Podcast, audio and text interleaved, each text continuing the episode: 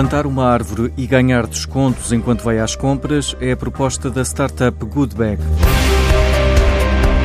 É um saco de compras que liga o telefone dos consumidores e os permeia com descontos exclusivos que lhes permite plantar uma árvore cada vez que o usam. Uh, o Goodbag é o primeiro saco de compras inteligente e reutilizável do mundo.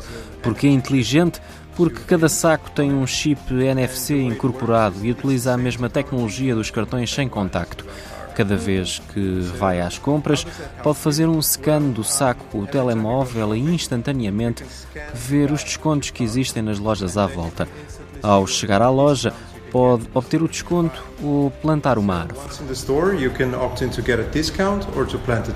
Criada pelo austríaco Todor Lazov, a startup foi selecionada para a nova aceleradora MazeX, a funcionar na Fundação Carlos Gulbenkian. O cofundador espera abrir um escritório em Lisboa. Estamos no programa de aceleração MazeX. Estamos muito gratos por participar. Temos tido contributos valiosos e orientação. Vamos tentar abrir um escritório em Lisboa. Estamos a contactar alguns advogados e esperamos que seja em breve. Para já as árvores estão plantadas na Zâmbia e cada saco custa 9,90 euros. A defesa de causas sociais e ambientais são também características para a percepção positiva dos líderes das empresas, como lembra a gestora Anabela Posidónio. No final do mês de junho foi revelada a lista dos CEOs mais relevantes segundo a Glassdoor. Este ranking reflete a satisfação dos colaboradores com os seus líderes e apenas como curiosidade, somente dois líderes se mantiveram como uma presença constante neste ranking durante sete anos. E são eles o Tim Cook da Apple e o Mark Zuckerberg do Facebook. E esta questão leva-nos a pensar quais são as características que um CEO deve ter para ter sucesso nos dias de hoje. E o que fica patente é que no mundo marcado pela diversificação, colaboração e elevada evolução tecnológica, um líder não pode estar vinculado às ideias do passado nem limitar-se a tomar decisões de caráter operacional. Aquilo que o líder tem que ser capaz de fazer é de inspirar os outros, conseguir lidar com a pressão e ter a visão do futuro, não se limitando a reagir aos acontecimentos.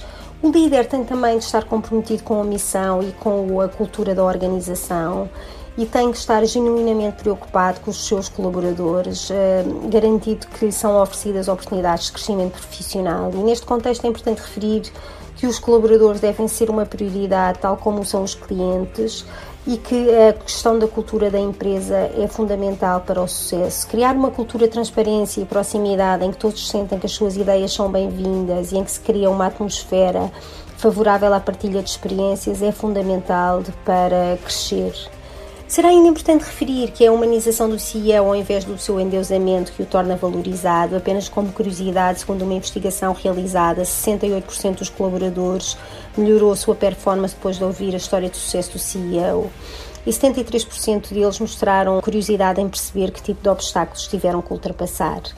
No fundo, aquilo a que se assiste nos dias de hoje é o reconhecimento que o CEO não nasce perfeito, que aprende através dos erros e que para ter sucesso tem que embarcar numa jornada de autoconhecimento e a partir daí trabalhar no seu uh, autodesenvolvimento sendo que é público muitos líderes recorrem ao coaching como uma ferramenta fundamental para se desenvolverem e para ter sucesso. E a startup tecnológica Hub, que opera na área da cadeia de abastecimento para a indústria da moda, está entre os finalistas do prémio Hottest Fast Tech Startups da Europa, uma nomeação atribuída pelo júri do The Europa's Award, um evento patrocinado pela publicação norte-americana TechCrunch.